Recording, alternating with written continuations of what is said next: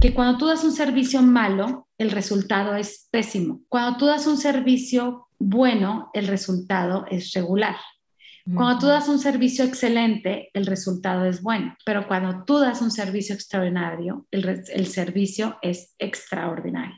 ¿Qué quiere decir extraordinario? Extra, que des siempre una milla más, o sea, the extra mile, como le dicen en, en los negocios. Cuando tú le das al universo, el universo te da a ti a montones. ¿Qué quiero decir con esto? El universo necesita, o sea, Dios necesita soldaditos. Y si trabajan bien, ¿en dónde los van a poner a esos soldados? En primera fila. Y a ese soldado le van a decir, te, te necesito en primera fila porque me está sirviendo tan bien que te voy a dar más elementos para que me sirvas mejor. Hola, te doy la bienvenida. Yo soy Maite Valverde de Loyola. Y esto es Mentores. Cada semana te comparto la vida extraordinaria de héroes cotidianos en un solo podcast. Y estoy segura que encontrarás tu sentido de vida fascinante. Mentores. Te doy la bienvenida a este nuevo set con mi invitada que es una lindura, Lisette Marcos. Ella es directora general de Dream Vacations e International Cruises Lleva 21 años generando experiencias con más de 100 cruceros viajados y siendo de las 20 mejores agencias a nivel mundial con 156 premios internacionales. Y además, Lisette es una apasionada del crecimiento personal y espiritual. En esta entrevista hablamos de cómo dar el mejor servicio a los clientes y que tu equipo haga lo mismo, cómo hacerlo. Hablamos de cuando sirves y das lo mejor, el dinero llega solo. También hablamos de la importancia de la espiritualidad, de cuidarte y de encargarte de ser feliz por ti y para ti. Y eso incluye que los demás estén felices. Y también hablamos de que sigas soñando, que sigas soñando, soñando, soñando, y veas las señales de esos sueños que has pedido. Te va a encantar esta entrevista porque por un lado tiene esta parte soñadora y al mismo tiempo tiene evidencia de que lo que ella dice realmente se sucede. Y bueno, no, te va a encantar esta entrevista. Entonces me encantará saber de ti qué es lo que más te sirve, qué es lo que más te gusta de esta entrevista. A Lisette la encuentras en Instagram como Lisette Marcos, con doble Z Lisette y con TH. Y te recuerdo que nosotros estamos como mentores con Maite, yo como Maite Valverde de Loyola. Y antes de irte a la entrevista, también quiero decirte de Mentores Lab. No te olvides que Mentores Lab es un grupo que hacemos cada seis semanas las personas que se registran. Entonces, se registran a Mentores Lab y lo que hacemos es leer un libro. Yo voy diciendo cuál libro. Y al leer este libro, en las sesiones en vivo, que nos vamos juntando una vez a la semana, vamos hablando de los conceptos del libro y de temas cercanos a los conceptos del libro y hacemos ejercicios para llevar a nuestra vida esos conceptos del libro, de tal forma que no solo estamos estudiando el libro, sino que hacemos que impacte nuestra vida, nos abre la mente, nos abre perspectivas a nivel profesional y personal. Así que no te pierdas el próximo Mentores Lab, son fascinantes las sesiones y también los libros que estamos leyendo. Bueno, toda la información está en mis redes, está en las redes de Mentores con Maite, de Maite Valverde de Loyola, y si no, escríbeme a info arroba mentoresconmaite.com. Maite con I, ¿ok? Me encantará saber de ti, qué es lo que más te sirve de esta entrevista, qué es lo que más te gusta de esta entrevista y compártela con otras personas a quienes también pueda servirles. Gracias por escuchar y que disfrutes esta entrevista. Mentores. Lisette, bienvenida, qué gusto que estés en Mentores. Muchas gracias por esta súper invitación. Estoy feliz de estar aquí contigo platicando y compartiendo. Sí, no, me encanta tu actitud y si pudiera hablar de algo, es el, ¿cómo dirías que es tu pelo, rosa o rojo? Ah, no, tiene todos colores, morado, eh, naranjita, rosa, me encanta. Y esto desde hace, desde hace mucho tiempo ya. Aunque tengo 47 años, a punto de cumplir 48, me gusta siempre lo diferente. No, me encanta. Es la segunda que entrevisto con pelo así. A Dina Chelminsky la entrevisté, no sé si la ubicas. Ella tiene el pelo rosa también. Inmediatamente la voy a buscar. Sí, y pero es un tema, ¿no? Mantener el rosa morado. Es un tema. es un tema total, porque tienes que, pues sí, tienen que, tienes que ir al salón y que te pongan por, por mechas el color, sí, es un tema, pero pues lo vale, me encanta. O sea, ¿cada, cada cuánto vas al salón? Cada, no, cada tres semanas me lo, me lo, me lo ponen así diferente, pero ¿sabes qué? Es que es como un accesorio que no necesito ponerme. O sea, es un accesorio que me dura tres semanas. Entonces, prefiero el accesorio que me dura tres semanas que ponerte la bufanda, el arete, o sea, no, nada de eso uso, hasta nada más con, con el pelo así, ya con eso tengo. Ok, padrísimo. Y si alguien lo, está escuchando, en YouTube está el video para que vean qué bonita se ve y en su Instagram porque te ves muy bonita, o sea, se te ve muy lindo.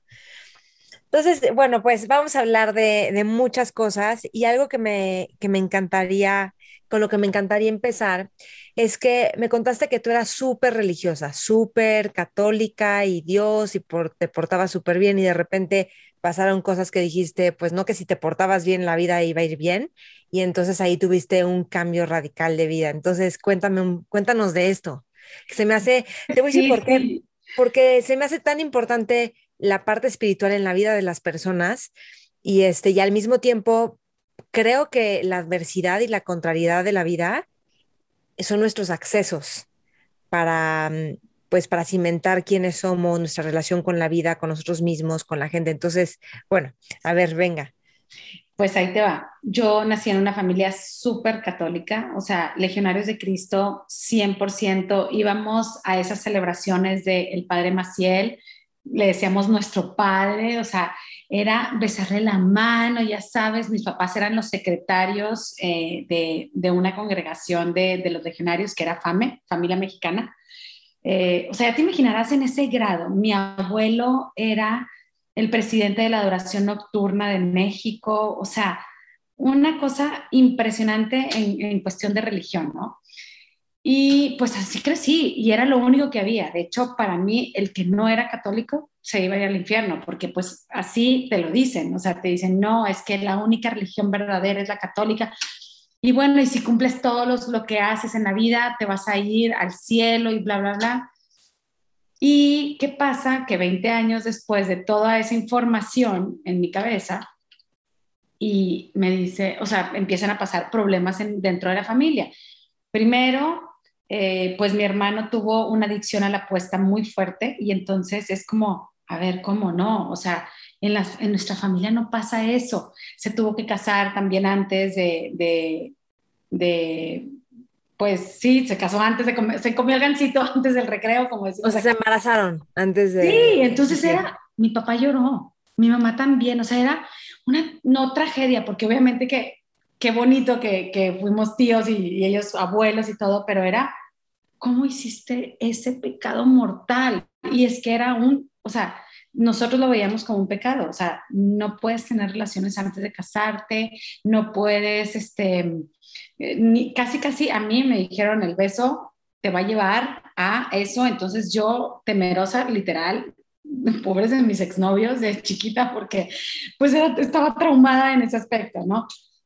Hasta que pasa eso y dices, no toda la vida es perfecta, o sea, no, toda la, no porque seas súper religiosa, te confieses cada 15 días, como nos decían en el colegio, comulgues todos los recreos, pues resulta que no, o sea, porque yo hice todo eso y todo salió mal. O sea, no que todo salió mal, pero pues yo pensaba que todo tenía que haber sido perfecto. Vivía en esa burbujita, ¿verdad? También había mucha sobreprotección de, de mis padres, sobre todo de mi mamá. Y bueno, dices, no, ahí empiezas a cuestionarte qué es la vida, por qué me pasan estas cosas, por qué si seguí todas las reglas y los lineamientos de la fe católica, por qué ¿por qué pasó esto en la familia? Es que en ese momento lo ves como una desgracia de que, o sea, tenemos un hermano con una adicción, tenemos un hermano que se comió el gansito, o sea, como que te empiezas a, se te viene el mundo encima en ese momento, ahorita dices, o sea, claro que yo sé que, los que me están oyendo van a decir, get on, o sea, esto es, esto es el siglo XXI, pero en mi mundo era algo que no podía pasar. Entonces, bueno, de ahí en adelante pero aparte eh, se vuelven, o sea, yo crecí en un entorno parecido al tuyo, se vuelven temas de vergüenza. O sea, es así como ya qué vergüenza somos y que nadie se entere y, lo ocultamos cuando en realidad, o sea, todo lo que nos avergüenza de nuestra familia, casi que está en todas las familias. Está o sea, partes, claro. o sea, la familia y los ancestros de todos, no sé quién mató a no sé quién, ¿no? Que se usaba más como en épocas de revolución así. O sea, adicciones, de todo. O sea, todo lo que, lo que nos avergüenza está en todas las familias. Pero la ropa sucia se limpia en casa, o sea, hace que tenemos que ocultar y eso es lo que pues se vuelve la sombra, ¿no? Hay que ocultar. Incluso a veces ocultamos pues cosas afortunadas. ¿Quiénes somos? Claro, la sombra, eso que dijiste ahorita, ¿por qué escondemos tanto? O sea, ¿por qué no, ¿por qué tenemos que decir que no somos eso? O sea, no, pues yo soy esta sombra, yo también, o sea, para tener luz tienes que haber pasado por una sombra anterior, o sea, tienes que haber sabido qué es la oscuridad, o sea, si no, pues no, no, no avanzas. Pero bueno, eso es, eso es el típico mexicano, o sea, mexicano latino, nos enseñan a ocultar muchas cosas por el que dirán y qué van a decir y, y, y sí, o sea, definitivamente el como dicen mis maestros, eh, hay un, el, bueno, hay un tipo de personalidad que lo tenemos, el deber ser. El, Es que tienes que, tienes que hacer esto, es, es como que el deber ser típico de que nos inculcan a nosotros como mexicanos o latinos, que yo he visto mucho en la cultura. ¿Por qué? el, el americano o el, eh, el eh, europeo, pues no es el deber ser, o sea, le vale. Ellos piensan en ellos y bye, si te gustó, qué bueno, y si no, no. Pero es Exacto. Sí, que está relacionado al estrés existencial. O sea, de si no hago el deber ser lo que tengo que, entonces le existe, o sea, me va a ir mal, ¿no? Algo va a pasar. Pero entonces, ¿qué pasa esto y tu relación con Dios o con tu parte espiritual se rompe, te la cuestionas, qué pasa y entonces creo que eso te lleva a un nuevo camino, ¿no? Sí, bueno, yo le llamo el rayo despendejador. ¿Por qué? Porque de repente tú vas caminando bien campante. El rayo despendejador. Despendejador. Porque tú vas caminando muy campante por la vida y te pega un rayo. Y dices, ah, cabrón, me pegó un rayo, pero te pega otro y te pega otro y dices, ya, o sea, es hora de que te desapendejes, que te, que te muevas de donde estás. ¿Qué me pasó a mí que hizo que yo me desapendejara realmente? Fue una vez que me robaron mi eh, caja fuerte, que la verdad es que era una caja fuerte chiquita, pero yo había guardado ahí todo el oro que me había regalado mi abuela, porque ya se, ya se había muerto, eh, los regalos de mi mamá cuando yo me casé, eh, los regalos de mi ex marido y un dinero que yo había guardado de la oficina para, de un crucero para pagarlo después. O sea, yo decía... bueno, pero de trabajo, ¿no? Alguien te paga el crucero y entonces tú lo tenías que pagar. Ajá, yo, tengo una agencia de viajes, entonces me dieron el dinero y yo lo iba a pagar una semana después porque tocó Semana Santa. Oye, pues resulta que quebraron todos los vidrios de mi casa, era una, era una colonia privada, nada más que mi casa daba, colindaba con un río, pero tenía cerca de, de, de estas eléctricas, o sea, súper protegida y entraron a mi closet y se llevaron eso. No se llevaron computadora, no se llevaron pasaporte, no se llevaron absolutamente nada más que la caja fuerte.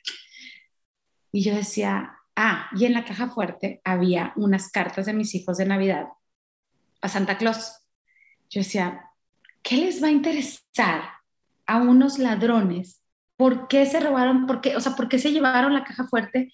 ¿Y por qué todo eso? ¿Y por qué las cosas valiosas? Que lo de mi abuelita, que lo de mi mamá y que lo de mi ex. Y todo ahí, o sea, todavía el dinero lo puedo recuperar, pero, pero las cosas de, valiosas, entre comillas, porque llega un punto que no llega a ser valiosas porque puedes llegar a vivir sin ellas. Bueno, total, ahí fue cuando mi primer cuestionamiento. Dije, a ver, ya, mi hermano, sí, se casó, cometió el pecado mortal de casarse antes de, consumir su matrimonio. Eso era para mí un shock, imagínate. Y luego ¿Qué pasa? Que mi hermano con adicción a la apuesta, pues, y muchas cosas, ¿no? Y luego esto de la caja fuerte, que para mí, o sea, lo de, lo de mi hermano como que fue de que le está pasando a él, pero de, indirectamente me, me estaba pegando a mí. Cuando pasa lo de esto de la caja fuerte, el robo, yo dije, a ver, esto ya va más serio. Entonces le pregunté a Dios, le dije, a ver, ¿qué es lo que quieres? ¿Qué? qué? O sea, yo cumplo todo lo que tú quieres de que yo haga y resulta que no puedo, o sea, no, no, estoy mal, o sea, o algo estoy haciendo mal porque me robaron. Oye, dos semanas después, cuando yo le pregunto a Dios, ¿y por qué las cartas de mis hijos? ¿Por qué eso? Dos semanas después me habló un guardia y me dice, señora, pues encontramos una caja fuerte tirada en el río como a dos kilómetros, si quiere ir, este, ahí está todo. Ahí está todo lo que usted necesita encontrar. Oye, voy como a dos kilómetros de mi casa y todas las cartas de mis hijos adentro. Entonces yo dije, ok, no va por ahí, porque me regresó algo que yo le pedí. O sea, yo le dije a Diosito, ¿por qué las cartas de mis hijos? ¿Qué me quieres decir? Y entonces yo dije, wow, ese era, no, o sea, era otra cosa, que lo acabo de comprender hace años, o sea, hace dos, tres años, era no ponerle valor al dinero ni a las cosas. O sea, y yo ahí no entendí, obviamente, o sea, tienen que pasar una serie de muchas cosas en tu vida, pero ese fue el primer rayo despendejador. Ahí es donde yo dije, Lisette Marcos, necesitas otro tipo de información, porque la que tienes no te está funcionando. O sea, es una información que no te está llevando a donde tú quieres. O sea, te encontraste la caja fuerte, no tenía nada más que las cartas. No tenía nada más que las cartas. Todos los relojes, anillos, pulseras, dinero, chequeras, todo se lo habían llevado, pero las cartas de mis hijos no. Entonces yo dije, aquí hay algo de valor. O sea, aquí me está diciendo Dios algo porque yo se lo pregunté hace dos semanas y me lo contestó, pero así, ¿verdad? O sea, no se tardó tanto. Entonces, ponle valor a las cosas que realmente tienen valor, ¿sí? Eh, que eran para mí, pero a ver, no, no, ya no tengo las cartas de mis hijos, quién sabe dónde se quedaron, en algún cambio de casa me perdieron, pero ¿cuál era el valor para mí? El valor sentimental de lo que ellos estaban pidiendo, el, el, cariño que le ponían a esa carta, la emoción con la que escribían esa carta. O sea, no era tanto la letra, o sea, el, tener físicamente las cartas, sino lo que venía implícito ahí adentro y cómo lo escribieron y a quién se lo escribieron y con qué ilusión. Entonces ahí es donde yo dije, no, no es lo material, no va por ahí. Ya, ahí me contestó mi primera pregunta. Y luego voy, empiezo a ir unos cursos que se trajo mi hermano, que yo dije, Fernando Malcún, ¿quién es ese? O sea, la gente, muy, mucha gente, estoy segura que la conoce porque tiene muchos seguidores, él habla mucho sobre la conciencia. Entonces voy a un curso de él, de los mayas, porque dijo, vayan, apóyenme, por favor, hermanos, tengo pues nada más 20 lugares y quiero que ustedes estén ahí adentro. Y yo, bueno, ándale, hermanito, vamos a apoyarte. Llego y hablan sobre la conciencia, sobre el ego, yo, ¿qué es eso? Entonces yo empecé a buscar en internet qué es conciencia, qué es ego. ¿Cuántos años tenías en, en, este momento, más o menos? Tenía, no, pues fue que 2009, no, no tengo idea, pues a lo mejor unos treinta y tantos, o sea, okay. uno, dos, tres, no sé, más o menos, do the math, o sea, del sí, 73 al 2009, no sé cuántos, pero... Pero hace 11 años, Ajá. Sí, fue hace 11 años, tengo yo 47 ahorita, entonces 37. En 12, 12 años creo, más bien. Bueno, como 35, 36. Bueno, entonces empiezo a preguntar, digo, empiezo a escuchar esa información y yo nunca había hablado sobre, escuchado sobre conciencia y sobre el ego, sino habías hablado, había escuchado hablar sobre examen de conciencia, o sea, que tú tienes que hacer un examen de conciencia a Dios para confesarte, bla, bla, bla pero conciencia como tal, no. Y ego, no, había oído hablar de el pecado, de todo eso, pero nada que ver con el ego. Entonces yo empezaba a cuestionar, ahí empecé a cuestionarme muchas cosas y la verdad fue como un camino, un despertar, fue muy lentamente, no fue poco a poco, fue muy lento. Y ese despertar me llevó a pensar diferente, a actuar diferente, a vivir diferente. ¿Cómo? No, no, te puedo, no te puedo decir que hay algo que me marcó definitivo, sí fue lo de la caja fuerte, lo de mi hermano y todo, pero como que fueron pequeños eventos que me fueron llevando a la mujer que soy ahorita. O sea, yo, que me perdone toda la religión católica, pero antes de que mis hijos se casen con alguien, yo les digo, váyanse a vivir con ellos, tengan una vida de pareja sin casarse, sin, para que vean ustedes ese compromiso o sea, ese tipo de cosas, ¿verdad? Que ahorita si me escucha un padre, pues va a decir, Lisette, ¿qué estás haciendo? ¿Eso es pecado mortal? Pues sí, es pecado mortal, pero a lo mejor yo no me hubiera tenido que divorciar si hubiera pasado por eso antes. O sea, es, es bueno, pues digo, es muy respetable, obviamente, pero yo sí a mis hijos le doy la libertad de que hagan lo que necesiten hacer para equivocarse y luego verificar la verdad. Mm, está buenísimo. Y dime, ¿qué, ¿qué, otras cosas empezaste a operar distintos? O sea, cuando empezaste a descubrir el mundo de la conciencia. Que, pues primero fue una rebeldía total que me llevó a mi divorcio. O sea, realmente eh, la pareja que tuve, con el que tuve tres hijos, pobrecito, o sea, yo creo que lo traía en montaña rusa. Y ahorita digo pobrecito porque ahorita yo ya me puedo entender qué estaba viviendo antes. Sí, seguro en ese momento lo veías como la, lo peor que te pudo haber pasado. O sea. Claro, y la culpa es él y todo es él. Y no, o sea, llega un punto en tu vida que aprendes a asumir y dices, es que son decisiones que yo quise tomar porque pues ya no íbamos por el camino, o sea, caminábamos juntos de la mano fregón, éramos un equipazo, o sea, ah, teníamos un desmadre en nuestra vida, pero juntos, o sea, íbamos a bares, o sea, no, no la pasábamos a toda madre, teníamos siempre eventos en la casa, pero empezamos a descuidar lo esencial, la familia y nosotros mismos. O sea, empezamos a vivir mucho para afuera, empezamos a vivir mucho para los amigos, para la sociedad, y cada fin de semana había eh, eh, gente en la casa, hacíamos carnes asadas y todo, pero empezamos a descuidar otras cosas mucho, y ahí es donde a mí me estaba como que causando un conflicto, porque claro que quiero esa vida de desmadre, y todo, pero también me estaba arrastrando esa parte donde me estaba yo cuestionando todo lo que estaba viviendo y no sabía literal, no, supe cómo manejarlo y, mi primera reacción fue, me quiero divorciar. ¿Por qué? Porque yo sentía que yo estaba viviendo un camino muy diferente a él, porque, porque el camino que siempre, que los dos hicimos juntos por 15 años, de repente yo me desvié y me quise desviar y como él no se podía desviar conmigo porque él todavía no estaba listo, o a lo mejor ya estaba listo y iba más adelante, no tengo idea. O sea, realmente no juzgo su camino está perfecto el camino que los dos teníamos en ese momento para podernos separar. Porque gracias a esa separación yo pude ver mucho, o sea, me pude casi, casi retar a mí misma de que, de que sí soy valiosa, de que sí puedo, de que no necesito a nadie para ser feliz, porque yo me acuerdo cuando yo le pedí el divorcio, él me decía, por favor, no, y le decía, te lo juro que me costó mucho tomar la decisión porque era un tipazo, o sea, era un hombre que tú dices, pero es que, ¿qué pero ¿por qué te quieres divorciar? Así me decía mi papá, hijita, pero no, si es buen muchacho, ¿por qué te quieres divorciar? Y yo, que no sé, papá, yo sé que es súper buen chavo, pero no puedo, o sea, él está en un camino y yo en otro, entonces estamos estirando los dos una liga que nos está llevando a romperla y cuando se rompe, pues pasó lo que tenía que pasar, ¿verdad? O sea, o sea pero, pero tú sentías que como que no validaba el camino que tú estabas descubriendo de conciencia o algo así o sí pero no te quiero decir que yo iba más adelantada que simplemente no no no.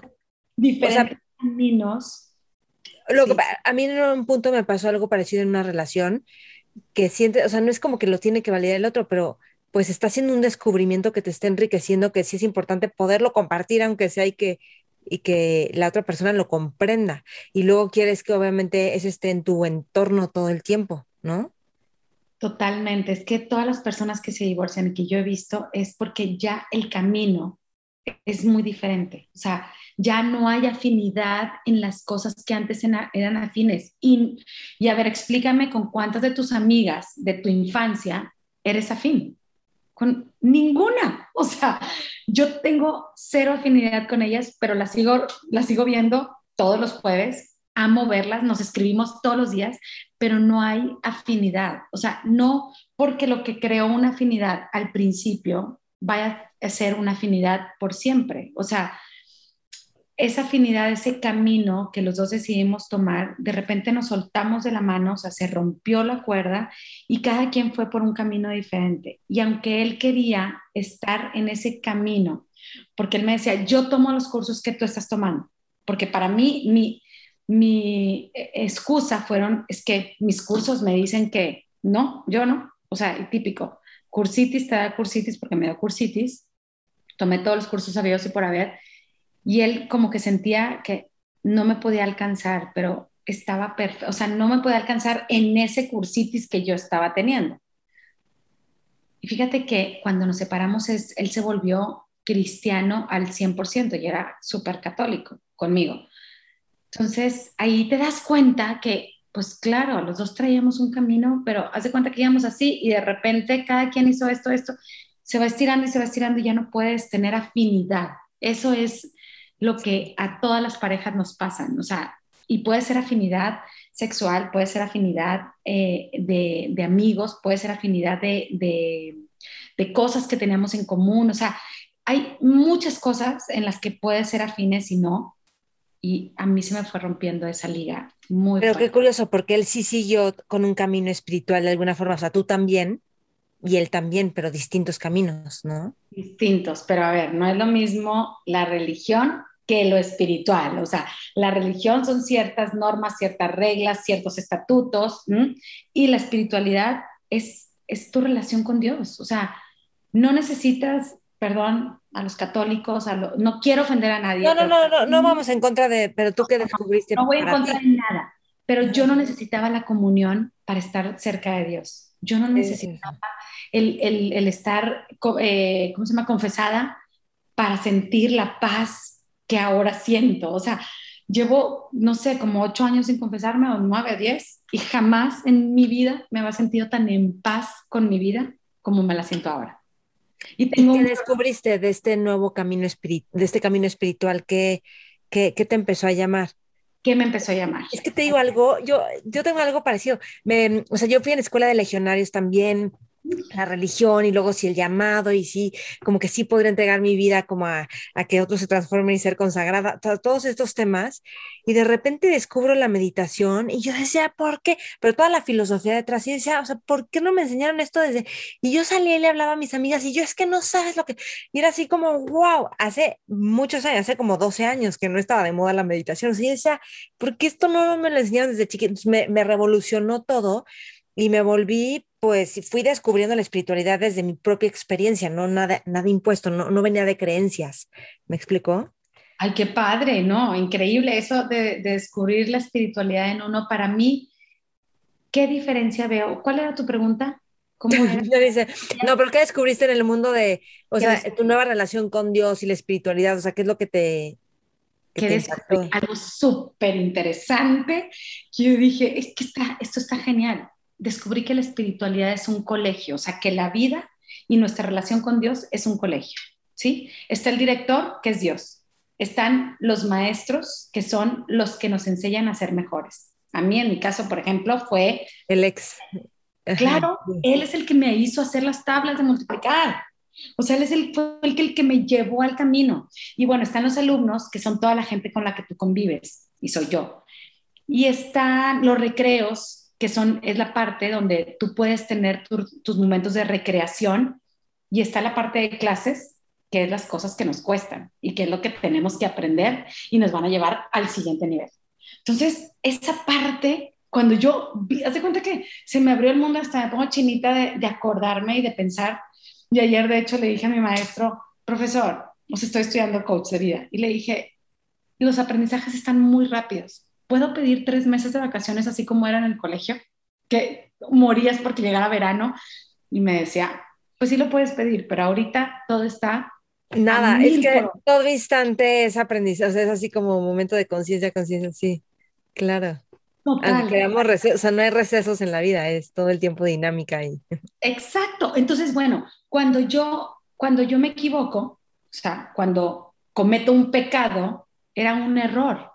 Y ese error lo vuelves a presentar en otro examen y pides ayuda con los maestros, con la gente que te asesore para ver cómo puedes pasar el examen final, que son los psicólogos, por ejemplo, este, pides ayuda y dices, bueno, ¿cómo puedo presentar mi examen final de, de, manera más eficiente para ya no equivocarme?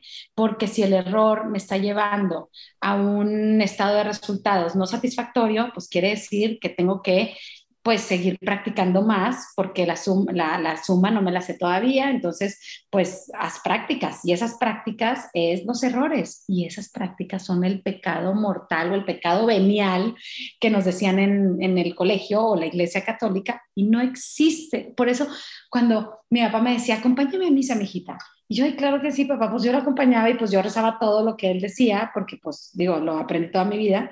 Y cuando decía por mi culpa, por mi culpa y en el pecho, yo me decía a mi papá, hijita, pon tu mano en el pecho yo, papá, es que no existe el culpable, no existe. O sea, ¿en qué momento vas a entender eso? Existe que tuviste errores y que vas a enmendarlos, pero Dios te da 400 mil oportunidades, 400 millones de oportunidades. O sea, no importa cuánto te tardes, Él siempre va a apoyar tu proceso y va a estar ahí. Y en la iglesia no, es pecado. Abortaste, pecado mortal. Te vas a ir al infierno, es más, tienes que ir con el Papa para que te absuelva de ese pecado mortal. Oye, a ver, no.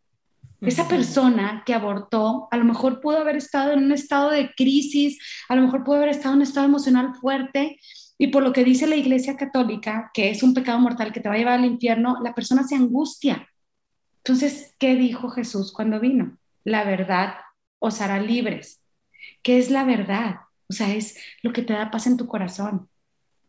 Si a mí me dice un sacerdote, te vas a ir al infierno porque abortaste, imagínate cómo me llena de miedo. ¿Hay paz en mi corazón? No. Pero imagínate que llegas con alguien y te dice, no importa, es un error, no pasa nada, y la próxima vez estoy segura que te vas a cuidar más y vas a pensarlo mejor, pero Dios te va a perdonar. ¿Qué te da más paz en tu corazón? O sea, obviamente que la segunda, esa de culparnos y de sentirnos que no valemos y de eso no es de Dios. O sea, no, no puede existir, porque si Dios... Y, Dios visto como el amor, que aparte yo, por ejemplo, tengo amigas que dicen, yo ni siquiera crecí en un entorno religioso, nada, en mi familia no había religión, o sea, nada, pero el tema de la culpa se vuelve un tema cultural. O sea, pero ella dice, pero yo tengo todo eso de la culpa que tienen los católicos, todo eso lo vivo, pues porque está en el entorno, ¿no? En el medio ambiente.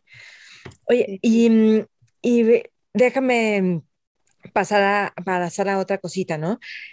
Porque también tienes esta parte que me impactó cuando me la contaste, que, que mucho de lo que tú hacías, porque has sido muy exitosa en tu parte profesional, cuando estaba todo esto, ¿ya tenías tu empresa de cruceros, de vender cruceros y todo esto? Eh, sí, la tuve hace 24 años. O sea, ya la tenías, ya la Y mm, entonces, bueno, ya se me, se me acabó de olvidar. ah, ok, eh, muy, ya eras muy exitosa en todo esto y me dices que cuando muere tu papá, de repente dices, ¿a quién le voy a demostrar? que una mujer sí puede. Y eso se me hace impactante porque hay tantas personas que vivimos tratando de, papá, veme, mamá, veme, apláudanme, si valgo. Y cuando se mueren, justo es ese sinsentido de, ¿y ahora quién? ¿No? Y creo que es parte también de nuestra madurez emocional y, crecimiento. Pero cuéntame un poquito, cuéntanos esto, porque yo creo que es algo muy común. Sí, vivimos en una sociedad súper machista, súper machista, donde el hombre es la cabeza en todo, ¿no? En casi todo. Es, ahorita apenas está todo eso a la flor, a, flor de piel, pero yo, yo desde chiquita, pues crecí con cuatro, o sea, tres hermanos hombres, mi papá, mi mamá. Mi mamá, una mujer extremadamente, o sea, eh, no, no sumisa, porque era, o sea, yo ya ahorita veo que, que, es muy valiosa, pero pues tuvo que irse mi papá para entender lo valiosa que era mi madre, ¿verdad? Pero yo la veía como sumisa yo decía, yo no quiero ser como esa mujer. O sea, no, mi mamá se, o sea, no dice nada, em, no, no opina, no nada, entonces no, yo no quiero ser como ella, yo, yo voy a ser fuerte como mi padre y a mi papá le voy a demostrar que sí puedo. Yo me acuerdo a los 18 años viene una persona de, otro país a hacernos unos exámenes eh, psicométricos para ver quién podía ser la, cabeza de la familia. Y pues resulta que salí yo como la cabeza de la familia de los negocios de mi padre. Y dice... ¿Qué número de hermana eres tú? La segunda. Ok. La segunda. Y dice mi papá, a ver, salió Lisette, pero ni se, o sea, ni creas, Lisette, que tú vas a hacer algo en mis empresas y entonces yo, esa niña de 18 años, todavía, o sea, pensando en, querer agradar a su papá para que, para que, papá, aquí estoy, aunque soy mujer, pero pues yo también soy valiosa. Esa niña de 18 años todavía se aplastó más, pero dijo, su ego, dice, mm, vas a ver que voy a ser la más chingona y te voy a demostrar que así como vale el hombre, vale la mujer, porque yo voy a ser un hombre para ti. Entonces empecé, o sea, di con todo. Obviamente, eso no me acuerdo, ¿verdad? O sea, eso lo descubrí ahorita, después de muchas terapias y muchos años de retrospección, pero esa mujer dijo en ese momento, yo le voy a demostrar a mi papá que sí valgo. Y claro, o sea, pasan casi 30 años y esa mujer que sí vale, se le fue la persona que era todo para ella. O sea, yo hice todo para que mi papá le agradara. O sea, una vez él, él tenía una empresa este, como de tipo Walmart, pero de, para gente de, de pues más popular, ¿no? Eh, y bueno, me acuerdo una vez que fue a la agencia, que nunca iba, una vez fue y me dice, ¿cómo? Todos esos trofeos, son más de 140 trofeos que tengo. Todos esos trofeos están con tu nombre. Y yo, sí, papá, pero todos son tuyos. Sí, claro. No sabía que eras tan famosa. Y le dije, no, no es famosa, papá, es trabajo, ¿verdad? o sea, ¿cómo? Y bueno, me encantó porque como dos, tres años después lo invito a un crucero, a una, se llama Cruise Conference, una conferencia anual de cruceros y hace cuenta que eran, pues eran 20, 20 premios y de los 20 premios me nombran 11 veces y mi papá estaba ahí, yo lo invité. Y, y, mi papá se paraba y aplaudía y yo, papá, ya siéntate, o sea, yo estoy acostumbrada a esto, o sea, no me quiero ver muy... O sea, para ti era lo más X estar recibiendo premios. O sea, ya no, me, ya no me, ya no era así como que, wow, estoy recibiendo premios, no, o sea, ya era parte de las conferencias anuales, la verdad me fue súper bien, me ha ido súper bien en esa parte, me encanta y me apasiona, pero lo más bonito de todo fue que mi papá se paraba, me decía, hijita, pero yo no sabía que tenías tanta fama, pues es que recibiste 11 premios de los 20, y yo, ay, sí, papá, la verdad sí, estoy bien contenta. Ya, en, en lo que yo me tomaba fotos con todos los, los premios y todo, mi papá iba a todas las mesas, eran como 500 personas, iba a todas las mesas a, recoger los folders donde venía mi nombre y yo, papá, no los recojas, se los voy a enseñar a mis amigos. Y bueno, a mí nunca se me va a olvidar esa parte porque pues es así como que su papá, mi papá se sintió por primera vez, digo yo no por primera vez, por primera vez me lo dijo, porque yo, yo sé que se sentía orgulloso de mí, pero no me lo decía tanto pero por primera vez me lo dijo, estoy guardando todo esto porque te quiero presumir con mis amigos. Y bueno, pasan 10 años, se va, se muere, fallece, y fueron meses de verdad, oigan, o sea, de angustia, de depresión, de llorar y llorar y no pararme de la cama, una depresión absoluta, yo no veía la luz, o sea, yo decía, pero después entendí por qué, ¿verdad? Sí, esto fue hace como tres años, ¿no? Me, hace tres años y medio. Ajá. Entendí que se estaba yendo una parte de mí con él. Se estaba yendo esa parte donde yo le regalé mi corazón de reconocimiento y le dije, ten, tú te vas a hacer cargo del papá. Entonces se va él y se va con esa caja. Y yo dije, ah, no. Cuando yo entendí, o sea, fue un día así muy fuerte que, que que como en febrero, casi ocho meses después de su, de su fallecimiento, yo voy con una doctora y le digo, quiero que me pongas Botox y que me pongas no sé qué en la cara. Y me dice, dice, estás muy mal, no te puedo poner nada porque te lo va a chupar. Y yo, ¿cómo que me lo va a chupar? No, hombre, ponme todo. Y me dice, te tengo que mandar a hacer unos exámenes. Bueno, me mandé a hacer unos exámenes, mi sistema inmunológico estaba por el piso. Me acuerdo que me dijo, si no sales adelante de esto, te vas atrás de tu papá y de tu hermano, porque mi hermana también, acaba de molar, acaba, falleció dos meses después de mi papá en un accidente. Entonces yo dije, ¿sabes en quién pensé? En mi mamá. Dije, mi mamá no va a aguantar esto, tengo que salir adelante. Y luego entendí que no debería haber sido por ella, debería haber sido por mí. O sea, yo soy la que tengo que salir adelante por mí, porque si me, porque entendí en esos momentos que pasa todo eso, esa caja que mi papá se había llevado, no, no, no, papacito, regrésamela. Y me reconozco yo como una mujer valiosa, me reconozco como una mujer empresaria, que gracias porque te tuve, pero todo lo hice yo. O sea, tú me enseñaste cómo, pero yo agarré esa libretita y dije, ¿cómo voy a multiplicar todo esto que tú me enseñaste? Ahí es donde resurge una nueva Lisette, donde esa nueva Lisette donde no es Lisette Marcos, la hija de Jesús Marcos, o Lisette, la hija de Jesús Marcos, ya es Lisette Marcos, o sea, ya hice mi propia marca, no tuve que ser hija de él, o sea, siempre fue, eh, ¿cómo te llamas, Lisette? Ah, tú eres la hija de quién, Lisette Marcos, ¿y tú eres la hija de quién? Ya ahorita me dicen, ah, Lisette Marcos, la de los cruceros. La de los cruceros, pero resulta que en pandemia los cruceros no existían, entonces esa es otra reinvención.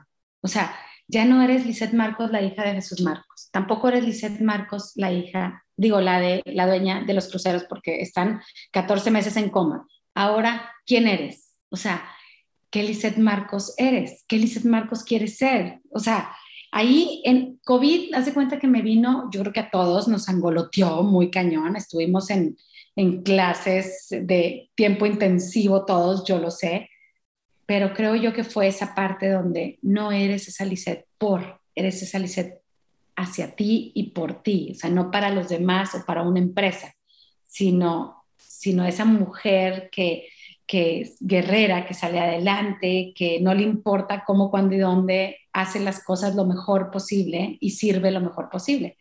Y bueno, eso, eso es, long story short, mi historia. ¿Y cómo, qué descubriste con, con COVID? O sea, ¿qué aprendiste de ti? Que aprendí que no soy esa mujer de afuera, sino me, me volqué hacia adentro. Eso es lo que nos hizo hacer COVID a todos, el 100% de la población, porque nos encerraron. O sea, a nadie, bueno, menos a los doctores, pero realmente a todos nos encerraron. O sea, a todos nos, nos, nos cerraron la puerta hacia afuera para ver hacia adentro. ¿Y, y qué descubrí? descubrí eso, que soy una mujer súper valiosa, que no necesito del reconocimiento de nadie, que no necesito tener una empresa, que no necesito tener amigas, porque pues, las amigas las veías nada más por una pantalla, o sea, que lo único que necesito es tenerme a mí, o sea, solamente a mí. Eso es lo que fue el gran descubrimiento, porque realmente llegamos solos y nos vamos solos, o sea, llegamos sin ropa y nos vamos sin ropa. Sí, y es que hay un tema, porque cuando, como en estos brillos despendejador, ¿cómo les llamas? Destellos rayo despendejador. El rayo despendejador. Al mismo tiempo, muchas cosas que parecían como muy atractivas, suculentas, pierden eso. Entonces, igual y ya no quieres, este, ya se pierde una ambición de tener y de poder y de, entonces hay como un, como un momento desértico. Y, este, y eso puede ser confrontante, porque, por ejemplo, yo a mí me tocó ver una prima que le estaba yendo muy bien en el mundo del cine donde ella estaba, de repente tiene este cambio de conciencia y estuvo unos buenos años como sin chamba, medio, pues yo sentía que estaba medio perdida y como que no con muchas ganas de seguir en el mundo en el que estaba. Y luego ya se ajustó y ahora le está yendo muy bien y regresó al mundo del cine y lo que sea. Y dije, qué bueno, ¿no? Y además ahora con todo su mundo de conciencia que yo la veo muy feliz y, este, y se casó con un cuate con el que también los veo súper alineados. Pero yo digo, pero esos años como áridos que tuvo, yo decía, es que qué horror, como ese, ese momento desértico, porque dejas de luchar por todas esas apariencias, por todo ese poder, y creo que eso nos da miedo también. Ay, sí, es. ¿Tú cómo has vivido eso? O sea, como que, por ejemplo, viene la pandemia, ok, no hay cruceros y no se te perdió un poco la ambición de vender, de, o sea, de todos los trofeos. No sé si lo hacías por los trofeos o si lo hacías por gusto, ¿no? No, nos pasaron a la historia, la verdad. Lo hacía por un, por un amor a, a, mis viajes y todo. Obviamente que obtenía un reconocimiento impresionante porque fui la primera agencia de viajes de cruceros, especialista en cruceros aquí en Monterrey solamente cruceros y a eso me dediqué por 24 años hasta ahorita. ¿Qué pasó? Que me reinventé. Primero, para empezar, yo le dije a mi marido, baby, hay que vender la agencia. Mi siguiente la va a comprar, ¿verdad? Está en número. ¿A tu marido actual? Ah, sí, a mi marido actual. Me casé precisamente antes de que mi papá muriera. Estuvo increíble mi boda. Es un hombre espectacular. Fue, ha sido y el de los mejores regalos que yo he tenido en mi vida. O sea, es todo conmigo. Ahorita, ¿verdad? Porque siempre es que hablar en presente. Porque todo cambia. Oye, pero ¿por qué dice, eh, dime algo, lo, o sea, lo voy a decir así, lo invocaste o de alguna forma como que dijiste yo quiero algo así o más bien fue sorpresa o de alguna forma también estamos creando lo que nos sucede en nuestra vida, ¿no? Sorpresa total, oigan, así es que por favor, o sea, no se cierren nunca, nunca a las oportunidades, siempre digan a todo que sí. Eh, nosotros íbamos a ir, yo comía con dos de mis amigos, de mis mejores amigos, comíamos una vez al mes y una vez me dicen, oye Liz, vamos a invitar a Eckhart. Y yo, ni se les ocurra hacerme un date con él porque no me gusta. Ay, ya, ándale, es que es súper buena onda y se acaba de separar y yo a mí me vale madre, o sea, ni se les ocurra. Oye, pues literal, lo conocí, digo, no lo conocía, lo conocía porque nuestras hijas iban en el mismo colegio, pero pues para mí era el señor, ¿verdad? O sea, me lleva 12 años y para mí fue el señor grande. Bueno, lo conocí ese, digo, estuve conviviendo con él a tú por tú ese día y yo decía, se fue y le dije a mis amigos, o sea, ¿saben qué, chavos? Es la persona más engreída que conozco. Se la pasó hablando de sus aviones y que sus yates y que sus amigos y que la fregada. Le dije, no me gusta nada. Y bueno, total, este, pasa seis meses y me habla una vez, no, pasan ocho meses y me manda un mensaje y me dice, oye, me gustaría hacer un, un negocio contigo porque fíjate que yo tengo no sé qué en Cancún, una transportadora. Dije, no, pero yo no tengo nada que ver con Cancún, yo vendo puro crucero. Me dice, pero tus clientes que me llegan a Cozumel y le dije, ¿sabes qué? Tú me quieres decir que tienes una transportadora y que tienes no sé qué y que tienes no sé cuántos negocios. Yo decía, no. Me dice, bueno, ¿me puedes dar el contacto de tu hermano porque quiero hacer negocios con él? Y le dije, bueno, siempre y cuando la mitad de las ganancias que tengas sean para mí. Y me decía, ay, qué chucha. Y total, bueno, este, long story short, ahí empezamos a hablar. Eh, me fascinó su forma de pensar, su forma de ser, su forma de ver la vida, su forma... ¿Qué es esa forma de ser, de pensar?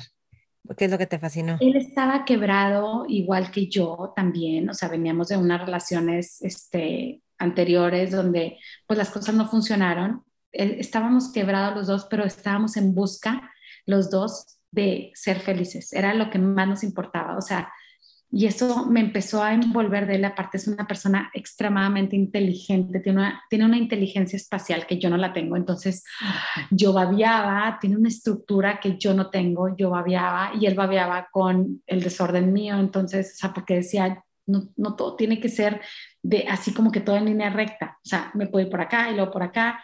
Y entonces él me enseñó a ir en línea recta y yo a desviarse del camino un poquito. Y, y la verdad, hemos hecho un equipo increíble. Él me apoyó mucho a, a tener una dirección con mis hijos. Mis hijos también estaban medio perdidos. O sea, hubo una ausencia de papá muchos años, obviamente con toda razón, porque pues yo también lo, lo ahuyentaba al papá de mis hijos en muchos aspectos. Y, y me la quise llevar yo sola. Y, y, esa llevármelo sola, él me ayudó a como a unificar. Y entonces el sistema, que el sistema es familiar, se empieza, o sea, que estaba todo así como que hecho bolas, estaba, es más, no había sistema, yo creo, empezó a embonar, o sea, empezó a embonar y empezó, empecé a verle un sentido a mis hijos, un sentido a la familia, un sentido a la disciplina, al amor, empecé a verle un sentido a todo eso que yo no, que yo lo tenía como que todo por, por sin ningún lado. Y bueno, hemos hecho un, equipo increíble. Me ayudó también en mi empresa a poderla también estructurar, alinear. Y pues de ahí tomamos la decisión de formar una familia, o sea, él y yo y mis tres hijos, él tiene también tres hijos. Y bueno, increíble. La verdad ha sido espectacular mi relación con él me ha llevado a ser una mejor mujer y una mejor persona y se lo voy a agradecer infinitamente siempre. Y bueno, todos nuestros proyectos son juntos, todo es juntos, entonces bueno, yo le decía a él, sorry por tanta, tanto show, pero le decía a él, ¿sabes qué? Yo ya me quiero salir de la empresa, ya no quiero tener la empresa en COVID. Y le dije, ya me quiero dedicar a ser ama de casa total, este, con la herencia que me dejó mi papá, pues yo puedo vivir sin tener shopping y sin tener los grandes lujos de viaje, pero ya no me interesa eso. O sea, como que COVID te dio me dio así como que una luz de que no necesitas el zapato Fendi, ni Valentino, ni la bolsa Gucci, ni que, que me encanta, ¿verdad? Pero ya no lo necesito tan, o sea, ya no es una necesidad, sino un, un lujo que digo, bueno, si quiero, lo puedo usar. Entonces le dije, bueno, pues yo ya, yo creo que con la herencia de mi papá y con, pues con la función nueva de, de ser esposa y ama de casa, pues yo creo que puedo, puedo prescindir de lo que tenía en la agencia. Y él así como que, ¿cómo? ¿Vas a dejar todo? Y le dije, sí, quiero dejarlo todo. Pues lo dejé, pero ¿qué crees? Que la vida me empezó a decir, no, es que por ahí no vas. O sea, sí, qué padre que sea, quieras hacer ama de casa y todo, pero los clientes me empezaron a buscar, o sea, uno tras otro, tras otro, oye, quiero este viaje y quiero irme a Cancún y quiero irme a Turquía y quiero irme a Dubái y quiero irme a las Maldivas y, o sea, el crucero estaba cerrado, pero me empezaban a buscar por otros viajes y ni modo de decirle, ay, no, qué pena, vidita hermosa, gracias por todas las oportunidades, pero yo voy a dedicarme a ser ama de casa y esposa. Pues no, o sea, yo dije, ok, venga. Entonces empecé a aprender a hacer todo lo que es terrestre, viajes terrestres, que yo no sabía hacerlo, la verdad, yo nada más sabía vender cruceros. Entonces me empecé a informar, me empecé a llenar de información, me empecé a, hacer contactos con, con, gente que sabía. Y bueno, pues ahorita aquí me ves como loca, la verdad es que no he parado, tengo seis personas en la agencia, antes eran cuatro vendedoras, ahorita son seis, o sea, quiere decir que la pandemia me hizo más fuerte. O sea, seis vendedoras, más aparte administración, más marketing, ya sabes, más bla, bla, bla. La verdad es que nunca pensé que la vida me fuera a dar tantas, como tantas, tantas lluvias de bendiciones que estoy recibiendo ahorita, que dije, wow, pero obviamente que es, hay que estar atentos con lo que la vida te está diciendo. O sea, yo no le cerré, yo dije, yo quiero ser ama de casa y esposa. Vida, ¿puedo ser ama de esposa? sí, por unos meses, porque, pues fíjate que nada más un año, porque pues ya en mayo la gente empezó más a viajar y pues no, qué pena, pero te vas a venir conmigo a otra vez a los viajes, pero de diferente forma, aprender y, y, y entonces ahí estoy. O sea, ya no nada más es crucero, sino también es tierra y la vida misma me ha ido llevando a esa parte. Y dime algo, en tu negocio de cruceros, ¿cómo es que te volviste tan exitoso? O sea, ¿qué hacías que, que, lo hacías funcionar? También, porque me han dicho que tienes como una forma de trabajar en equipo, de liderar los proyectos, que es muy padre, pero ¿qué, qué es eso? O sea, ¿cómo se ve eso? ¿Cuál es tu, tu cómo era tu visión? al hacer este... eso sí lo aprendí de mi padre, la verdad. Eh, fue un gran líder, un hombre empresarialmente un tipazo, se sacó, como te platiqué la vez pasada, el premio de la Canaco del mejor empresario del año, se lo dio este, ¿cómo se llama? El del bien peinadito. Ah, no, Peña Nieto, me habías dicho, sí, cierto. Sí, Peña Nieto, o sea, y aquí en Monterrey recibió muchísimos premios. Bien peinadito. Y el 20 es que no sé ni qué presidente tenemos. O sea, yo lo único que hago es trabajar. A mí me vale que si la política y no veo noticias y así. Pero bueno, el chiste es que eh, fue un gran empresario, fue una, una persona que movía, sabía mover a su gente y sabía hacerlo muy bien. ¿Cómo movía a su gente? ¿Qué le admiro? Las tomaba en cuenta. O sea, siempre los tomaba en cuenta en todo lo que hacían, cómo lo hacían, estaba preocupado por cada uno de ellos, eh, les daba la atención, los incluía.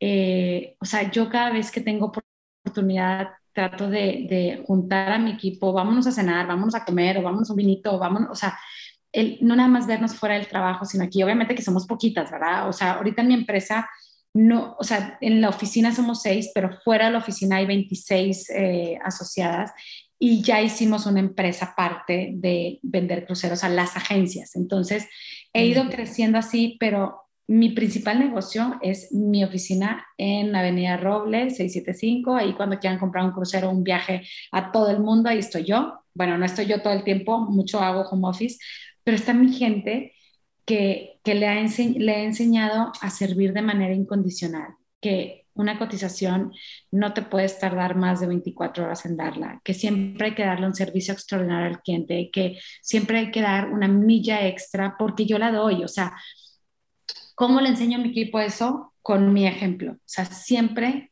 no puedes hablar de, de, boca para afuera, o sea, siempre lo tienes que hablar desde aquí y enseñarlo. O sea, todo lo que yo sé y yo soy y se las enseño es porque ya lo he vivido. Y, y sí, realmente no lo aprendí en la vida, más bien lo aprendí de mi padre y mi madre fue una gran líder también en, en, en, en la familia. Cuando mi papá estuvo tres meses en cuidados intensivos, la que agarró la batuta fue ella. O sea, y ahí yo me di cuenta que detrás de un gran hombre siempre hay una gran mujer. O sea, sí lo dices, pero realmente en este caso sí. O sea, mi papá se hubiera podido desmoronar sin ella. O sea, era pieza clave y fundamental en, en nuestras vidas. luego, luego eso pasa, ¿no? Que la mujer que parece calladita y que no sé qué, al contrario, está manejando todo. Era la que tenía toda, o sea, era la base de una mesa y sin la base la, la mesa no se sostiene. Ella fue eso. Y yo lamentablemente me di cuenta después de que mi papá murió porque vi el valor, o sea, se cuenta que hay una ley que se llama la ley de los espacios vacíos todo lo que ocupa un espacio y, sale de ese espacio tiende a llenarse con algo nuevo, siempre, o sea, es una ley. Cuando el espacio de mi papá lo llenó mi madre, y entonces yo vi en ella todos esos valores que no había visto antes porque estaba cegada con el amor que le tenía a mi padre y la admiración.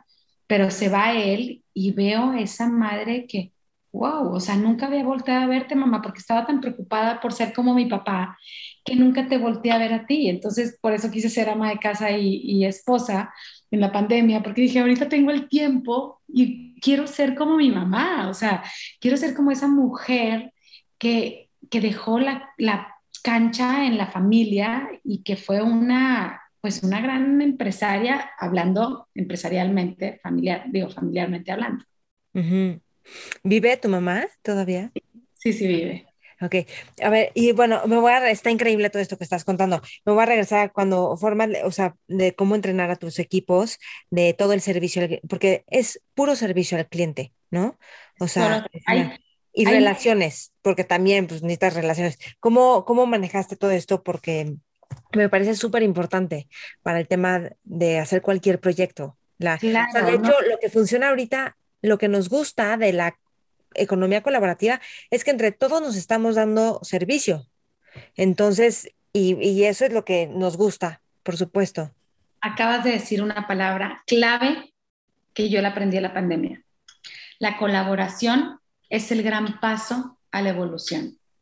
O sea, si tú quieres dar ese paso, necesitas colaborar con alguien. O sea, necesitamos estar todos unidos porque si no, no, o sea, no, no van a funcionar las cosas. La colaboración tiene que ser incondicional. Tienes que buscar al que sabe lo que tú no sabes. Tienes que apoyarte en la gente que, o sea, yo estaba a punto de decirle a otra empresa que era mi competencia, que no, o sea, era una empresa que vendía también barcos, estaba a punto de decir, vamos a aliarnos. Pero luego dije, no, porque una alianza equivale a matrimoniarte con alguien y yo no sé si estaré dispuesta a dormir en la misma cama con esa persona. O sea, tendría que haberla, o sea, tengo que conocerla mucho para poder dormir en la misma cama, o sea, fusionar negocios, ¿no? Entonces dije, no, esa parte la voy a dejar, pero me asocié con una empresa donde, donde sus valores iban muy alineados a los míos, que no, no, no precisamente fue un casamiento, pero sí fue una colaboración. ¿Y qué hice? me abrí las puertas, o sea, ya no, ya no, no era como nada más quiero ser eh, Cruise One o Dream Vacations, la empresa mía, eh, Lizeth Marcos, no, ya quiero ser más, no me importa cómo me quieras llamar, el chiste es que sepas que yo te voy a el servicio. Ahora, el servicio tiene muchos puntos súper importantes para poder llevar a cabo un buen servicio.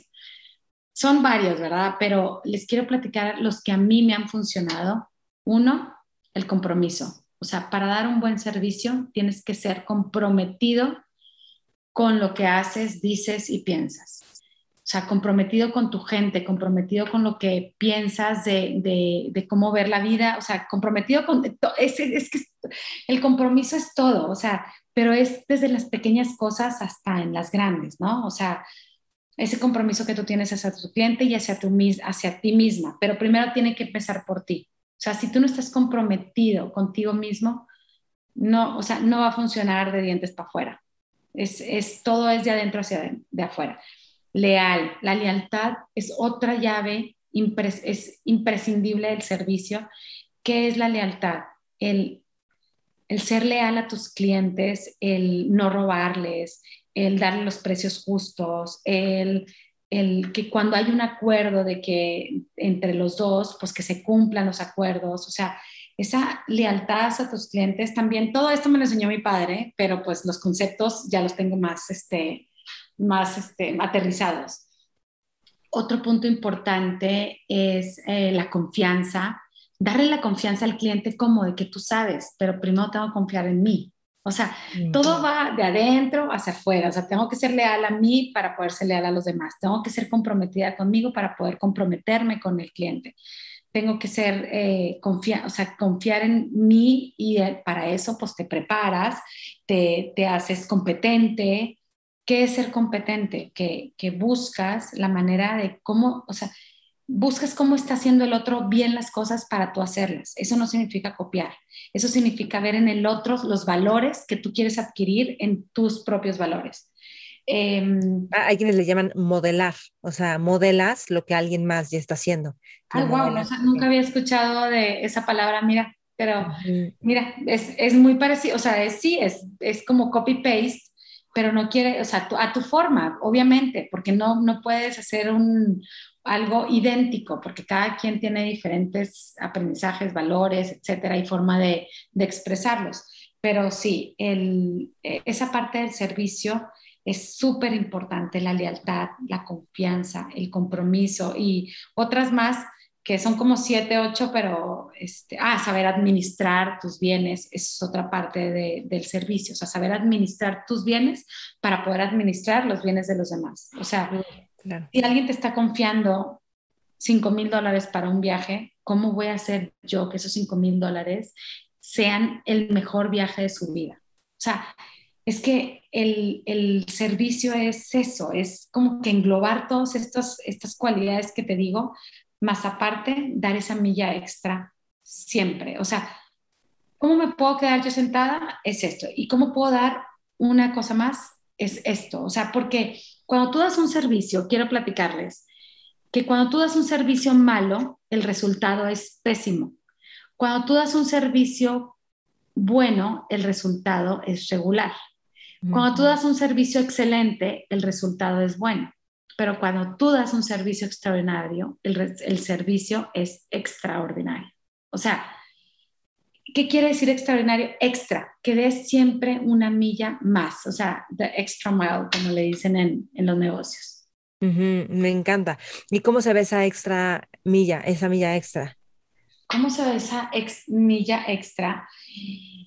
Híjole, dando lo mejor de ti, lo mejor, lo más top, o sea, como si quisieras que el mundo entero vieran lo que tú vales, pero no porque lo quieras ver, sino porque quieras sacar, o sea, poner esos talentos tuyos al servicio del otro. O sea, es que, a ver.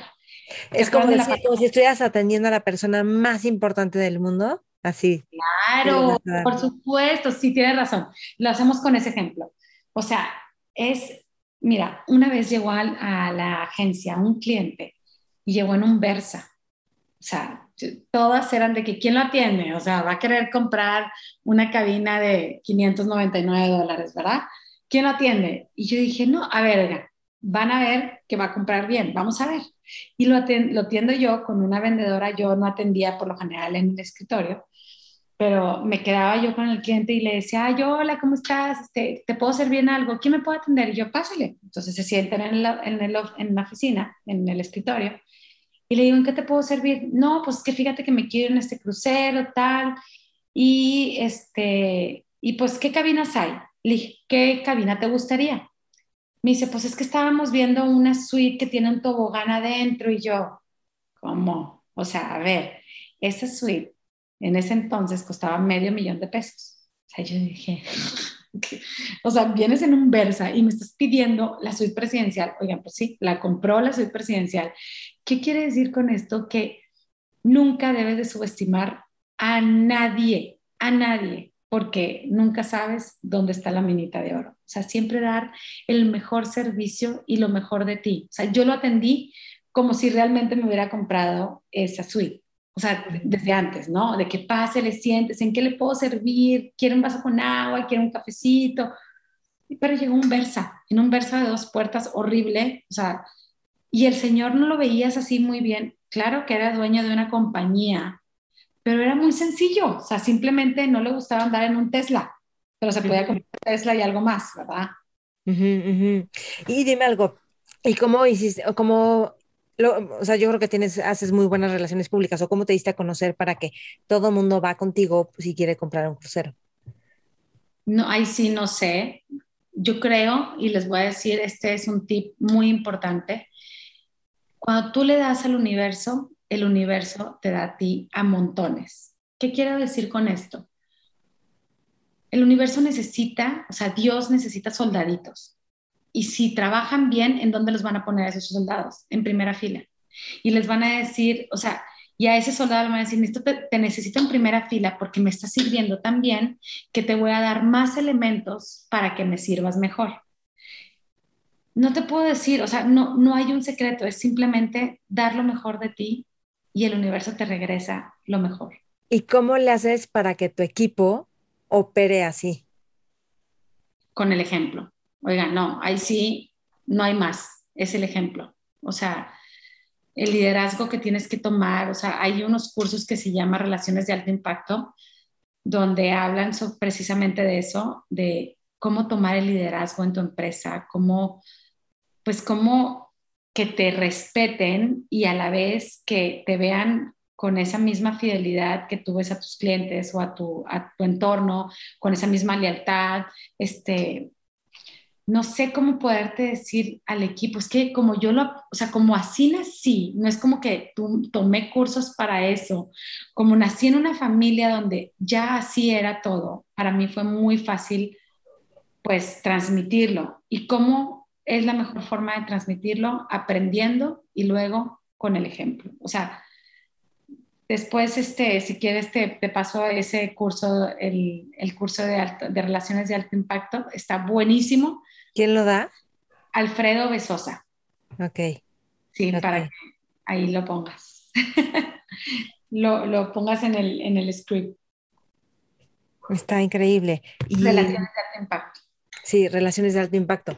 Ok, y bueno, entonces, cuando lo primero que, una de las primeras cosas que me dijiste la primera vez que hablé contigo fue, lo peor que te, puede, que te ha pasado es lo mejor que te pudo haber pasado. Sí, oigan, es que a ver. Lo malo, perdón, lo malo es lo mejor que te puede haber pasado. Claro, lo, mejor que me puede haber pasado es cuando yo sufría. A ver, ustedes pónganse a pensar, nada más cierren los ojos tantito y pónganse a pensar qué parte de su vida ustedes crecieron como personas, qué los hizo crecer como personas. Y esa parte es donde, o sea, tú piensas eso y dices, Claro, cuando falleció mi hijo, mi papá, o cuando quebró mi empresa, o cuando, no sé, o sea, tantas cosas, eso es lo que te hace ser, pero te hace revolucionar en tu vida. O sea, a más tropiezos, mejor persona eres. ¿Por qué? Porque ya sabes dónde va el sopetón, entonces ya no te tropiezas con la misma piedra, ya es otra y ya aprendes a no tropezarte con esa, ya es, o sea, es es como la oscuridad es lo que te hace ver la luz.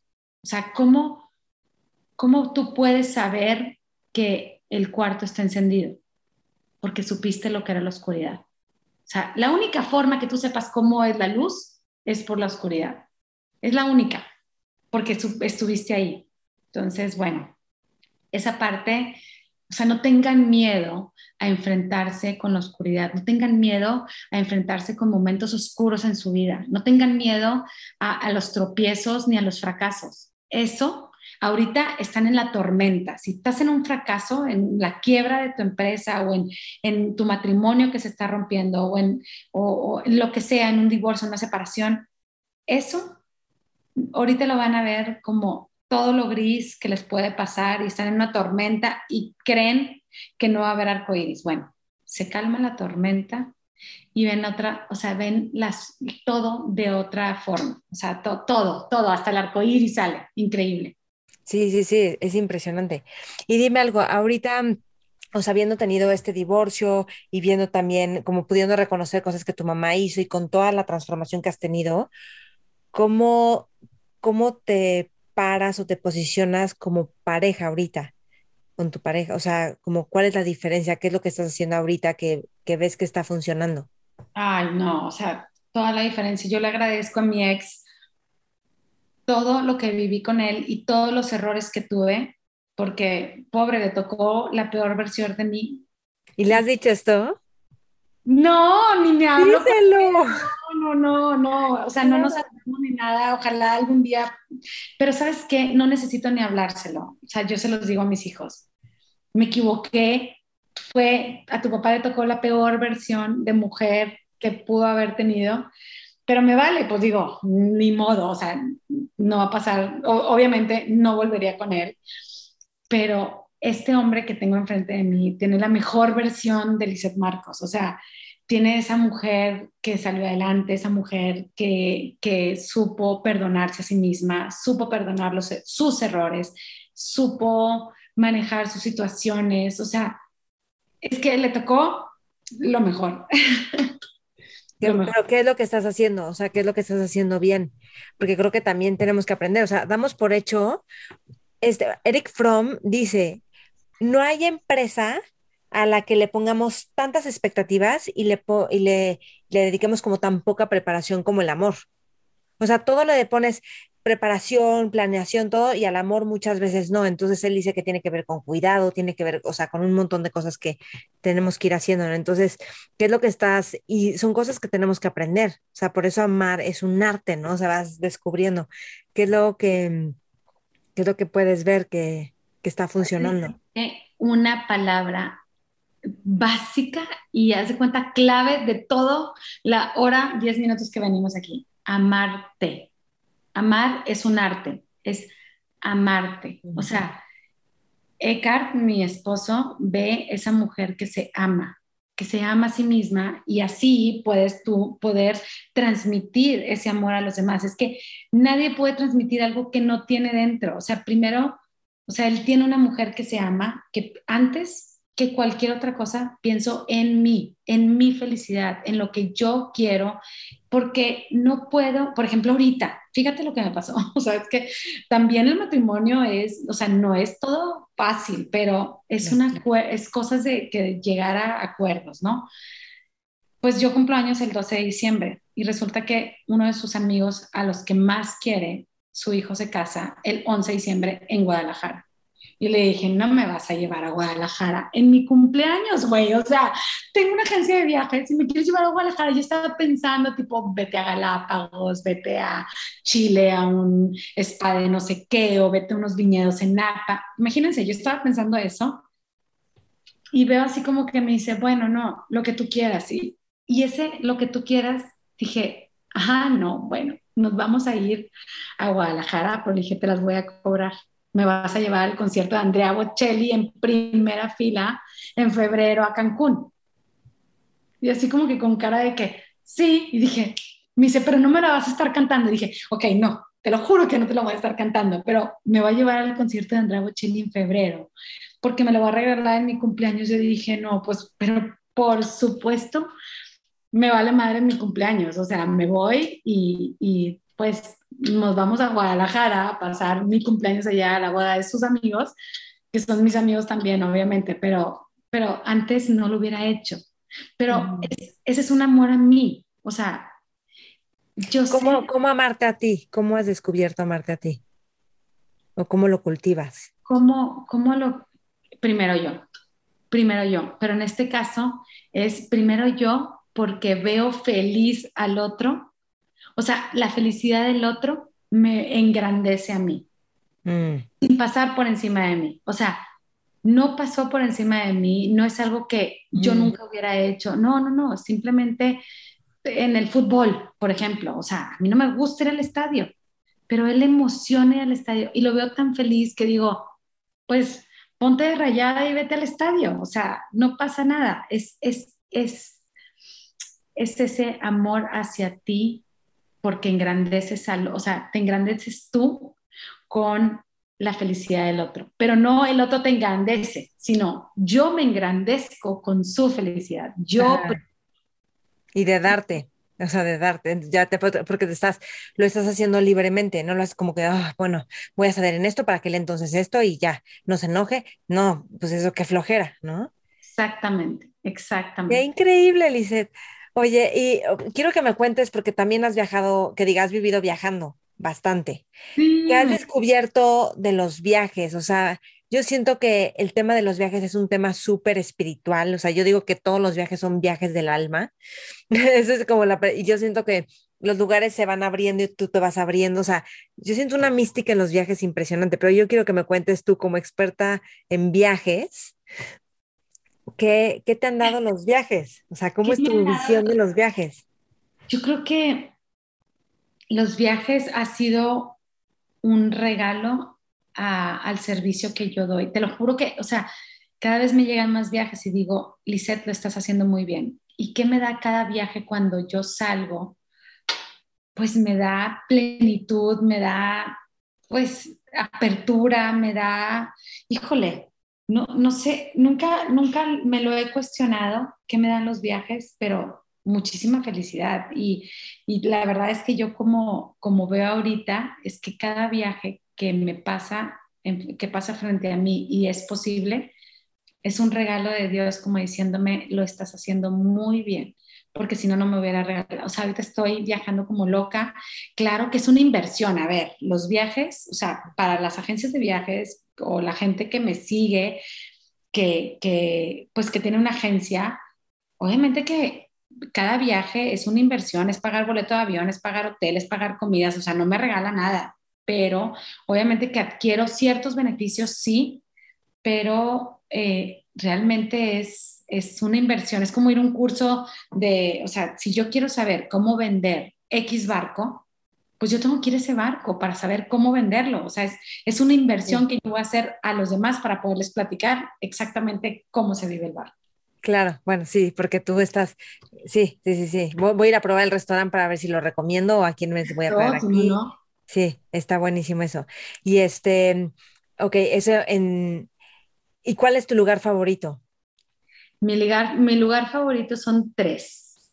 Tulum, que voy mañana, gracias a después de 11 meses de no visitarlo, no lo puedo creer. Tenemos un departamento allá y no lo había podido ir a ver de tanto trabajo, pero bueno, Tulum, Turquía y el nuevo lago Titicaca. Los tres conté, ¿eh? pero el lago Titicaca esta vez lo conocí hace dos meses y fue un espectáculo de lugar. O sea, yo llegué y dije, aquí me quedo. O sea, no puede ser. Yo tenía, yo tenía tres noches ahí y dos noches en otro lugar. Le hablé a, a la del otro lugar y le dije, ¿me lo puedes abonar a la cuenta del lago Titicaca? Porque no me quiero ir de aquí. Una energía, dicen que la energía del Tíbet se fue al lago Titicaca.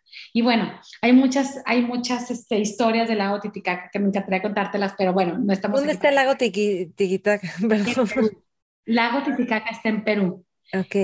Es un lago que está con eh, 4.800 eh, metros sobre el nivel del mar, o sea, una altura, ya te imaginarás, ¿verdad? Te mareas y todo. Yo no, a mí nada más me pasó una tarde pero el lago Titicaca es de los mejores lugares que yo he ido. Con Turquía, a mí me, me atrapa, me atrapa mucho. Yo creo que fui antes turca ahí o turco en otra vida. Y Tulum, no sé, como que es el lugar donde puedo darme al 100% a mí. O sea, es donde me procuro en todos los aspectos, como todo lo que hago, voy a la playa, como lo que quiera, me voy a andar en bici y voy a comprar el pan en la mañana, este, me voy a comprar, este, así, me voy en bici de mi departamento y nos vamos a, me voy a comprar el, el súper, sea, literal el súper del día, o sea, así como se usaba antes, de que no, que llenas la despensa de una semana porque tienes el refri enorme, no, pues antes era refrigerador chiquito ibas todos los días al súper por la tortilla, por el pan, por ya sabes lo que ibas a comer. Mm. Tanta, no sé, es como una vida muy diferente. ¿Y no nadas en cenotes a veces? No, no me gusta. No, yo siento que los cenotes son una energía así cañoncísima. Sí, no me gusta mi pelo, o sea, fatal. O sea, me preocupa mucho el pelo, pero digo, es que si nada en cenotes, todo, o sea, cada vez que voy a Tulum, mi pelo se me hace amarillo. Entonces, me lo cuido. Por eso, voy, voy a cenotes, estoy en la playa, me disfruto mucho la gente. Tulum es mágico, Tulum tiene todo. De hecho, hace, oigan, los sueños se hacen realidad quiero decirles, hace un año, dos meses, yo dije en una story cuando fue a Tulum después de la pandemia, dije, ay, bueno, pues aquí estoy en Tulum, bla, bla, bla, y aquí va a ser mi sueño porque quiero construir algún hotel o una casa.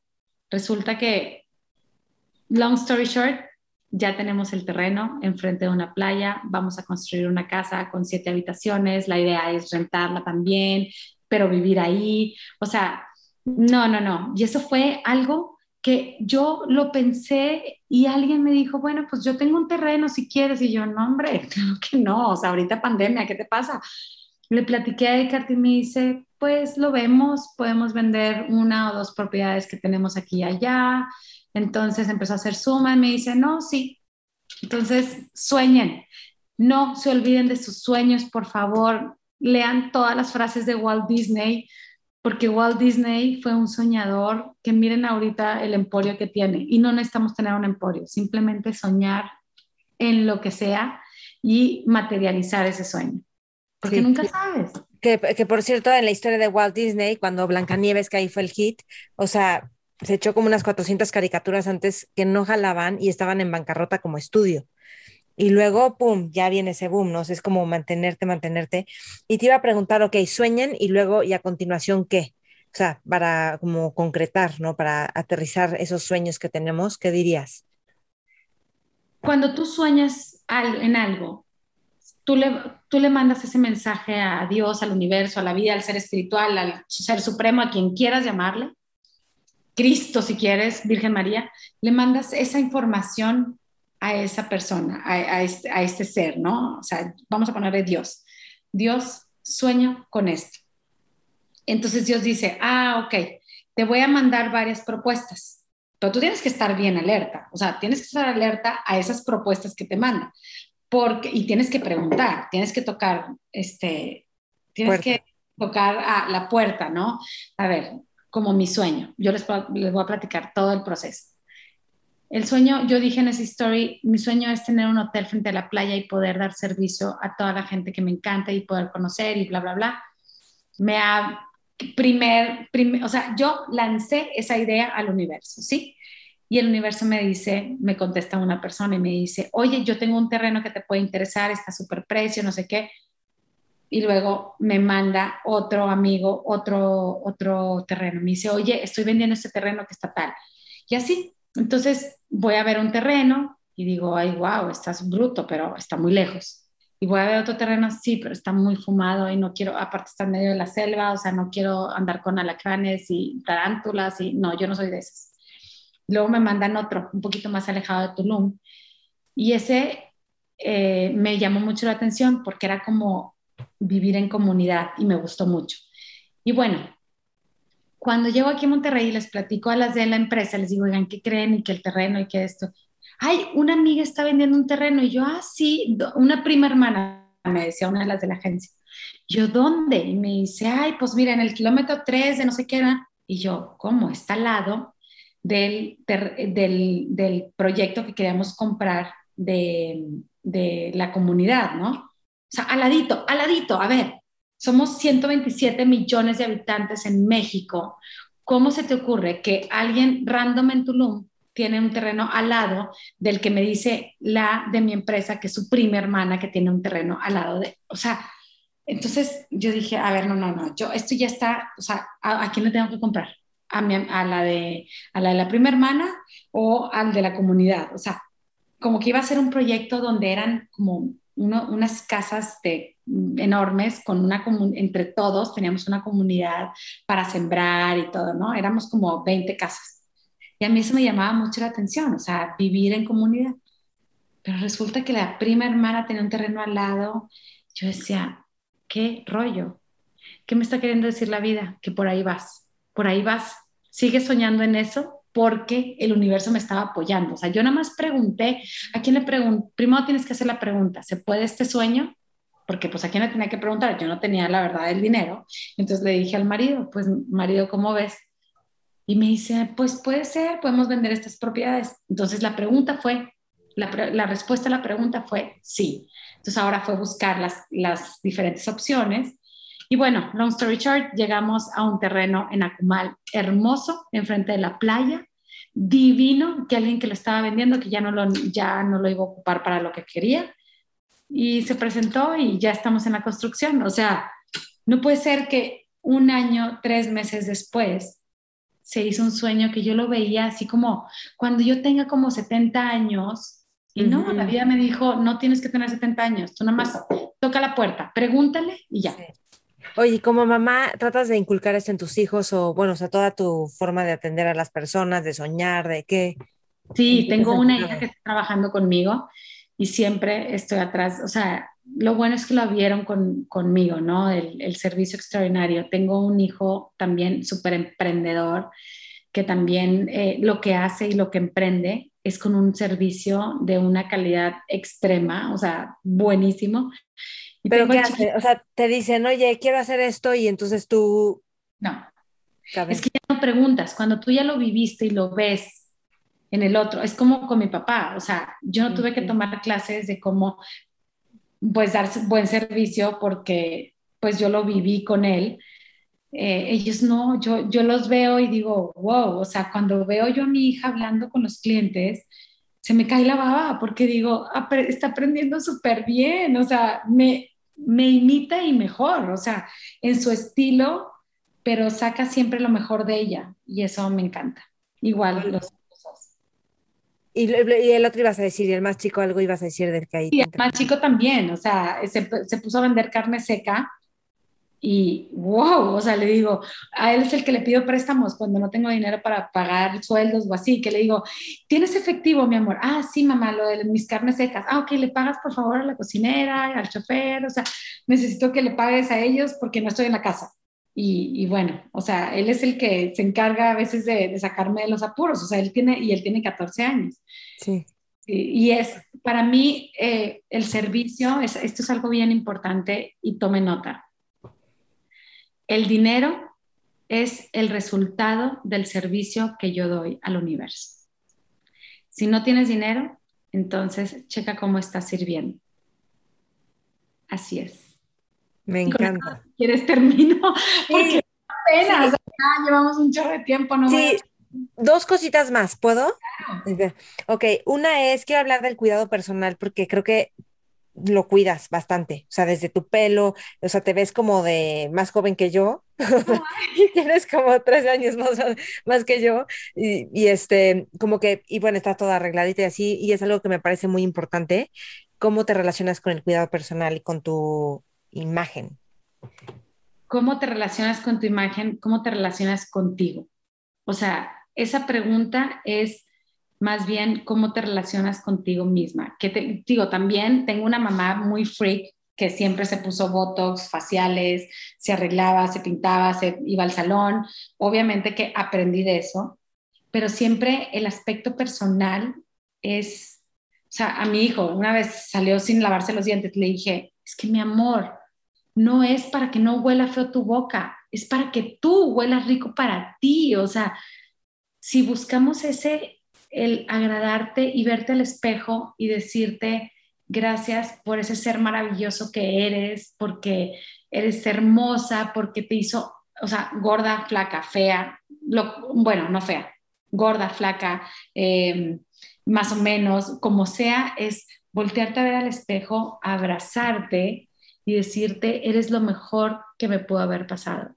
Creo yo que la belleza yo te lo puedo decir, no está tanto en, lo exterior, sino en lo que viene dentro. O sea, las personas mostramos muchas veces una cara que no es, pero cuando estás bien por dentro, o sea, es que esa belleza florece. O sea, hay gente que no la ves tan, no es tan bonita, pero algo tiene que te atrae y es que es esa grandeza de corazón que tienen.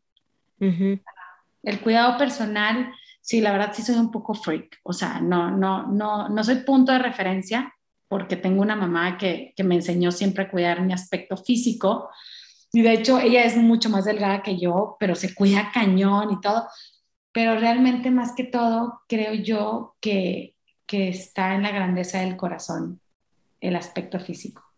O sea, hay que cuidar ese corazoncito hacia adentro para poder demostrarlo afuera. Sí, de acuerdo. Y la última, que esta se la hago a todas las personas que entrevisto, si estuvieras en una mesa con jóvenes líderes, emprendedores, visionarios, que yo digo que son todas las personas que nos están escuchando, no importa la edad, ¿qué les aconsejarías? Sueñen, sueñen, porque los sueños son para hacerse realidad, porque los sueños son para cumplirse, porque todo está en que pongan esa semillita y pregunten a las personas indicadas si ese sueño se puede hacer realidad. Observen las señales y bueno, pues observar las señales y estar atentos, o sea, abrir esa, esa mente y ese corazón para recibir. También aprender a recibir. O sea, si se los está dando la vida es porque ahí está la mano de Dios. ¿Y, tú, ¿Y con qué sueñas además del hotel de Tulum? ¿Tienes algún otro sueño ahorita que estés? Híjole, sí, sí tengo algunos sueños ahí este, pendientes y, y, también que me los van a hacer realidad el año que entra. O sea, yo digo, yo después de esto, ¿qué voy a soñar? Bueno, mi sueño es ir en un crucero por cuatro meses, se llama el World Cruise.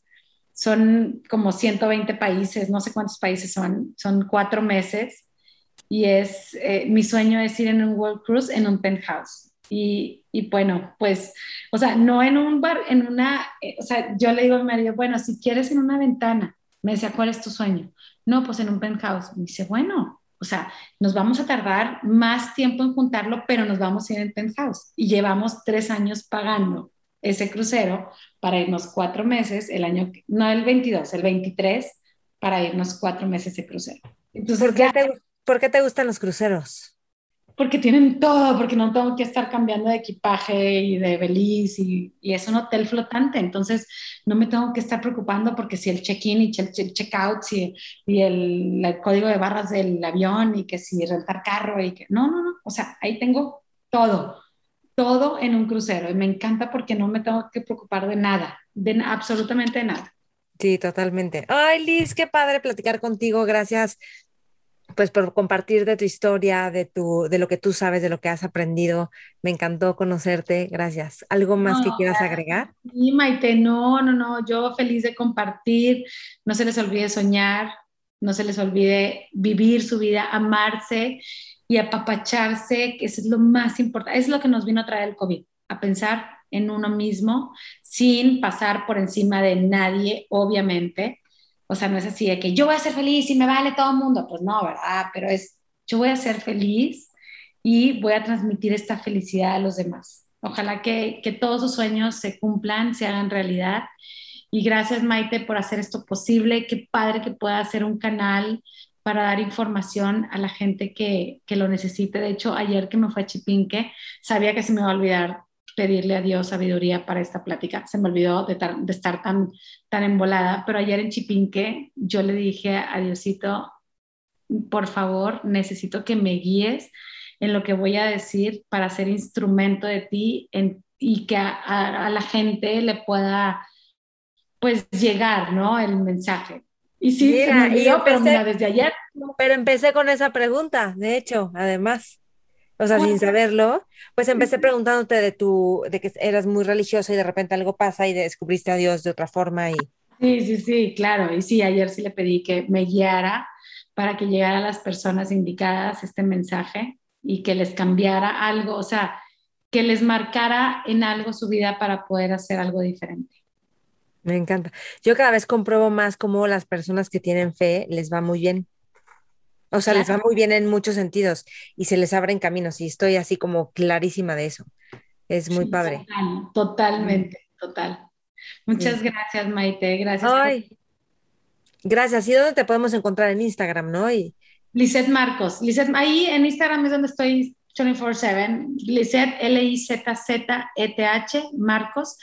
Chéquense porque este fin de semana me voy a Tulum y voy a estar poniendo cosas de restaurantes a los que voy a ir. Y el otro fin de semana me voy a un crucero y en diciembre a Guadalajara, pero estoy viendo irme a otra parte después, unos dos, tres días. Y luego, ¿qué creen? En enero sigan mi viaje a la Antártida, porque ese sí va a estar, va a ser un espectáculo de lugar. Claro. ¿Y no consigues como intercambios en estos viajes y estás posteando todo y así? No, no, no. Es, Como digo, es una inversión, pero es una inversión que se vale. Claro. Y además tú vendes eso, o sea. Claro, sí, sí, sí, totalmente. Ay, pues gracias, Liz. Gracias a ti, Maite. Un abrazo a todos y ahí estoy para servirles. Mentores. Espero que hayas disfrutado esta entrevista con Lisette Marcos. Búscala en sus redes y acuérdate que yo estoy como Maite Valverde de Loyola y el programa Mentores con Maite. Me encantará saber de ti qué es lo que más te gusta de esta entrevista, qué es lo que más te sirve y siempre a todos ustedes que escuchan Mentores y que hacen posible Mentores, literalmente, quiero saber qué es lo que más te gusta del programa, qué es lo que, qué tipo de temas son los que más te, te, te atraen y también qué temas que a lo mejor no estoy tocando les gustaría que empiece a explorar y empiece a preguntarles a los invitados o que empiece a traer invitados de este, del tipo que ustedes me recomienden. Y les recuerdo que cada siete semanas empezamos Mentores Lab. Mentores Lab es un grupo en el que las personas que se registran nos juntamos una vez a la semana por seis, seis, semanas y vamos leyendo un libro. Y en las sesiones en las que nos juntamos, hablamos de los temas del libro, de los conceptos del libro y hacemos ejercicios para llevarlos a nuestra vida diaria. ¿Para qué te va a ayudar? para abrir tu perspectiva, para pensar mucho más grande, para alimentar los procesos creativos, para hacer comunidad con otros, para romper paradigmas, para darte cuenta que puedes llevar aspectos de tu vida a otro nivel, como personales, como profesionales, y también, por supuesto, aprender de todos los conceptos del libro que nos van volviendo mejores seres humanos, más inteligentes y con una visión más flexible ante la vida. Entonces, me encantará verte en el próximo Mentores Lab info arroba mentoresconmaite.com, escríbeme ahí y te, te, te va a estar llegando la información o si no, escríbeme a las redes. Gracias por escuchar, gracias por compartir este programa. Hasta pronto. Mentores.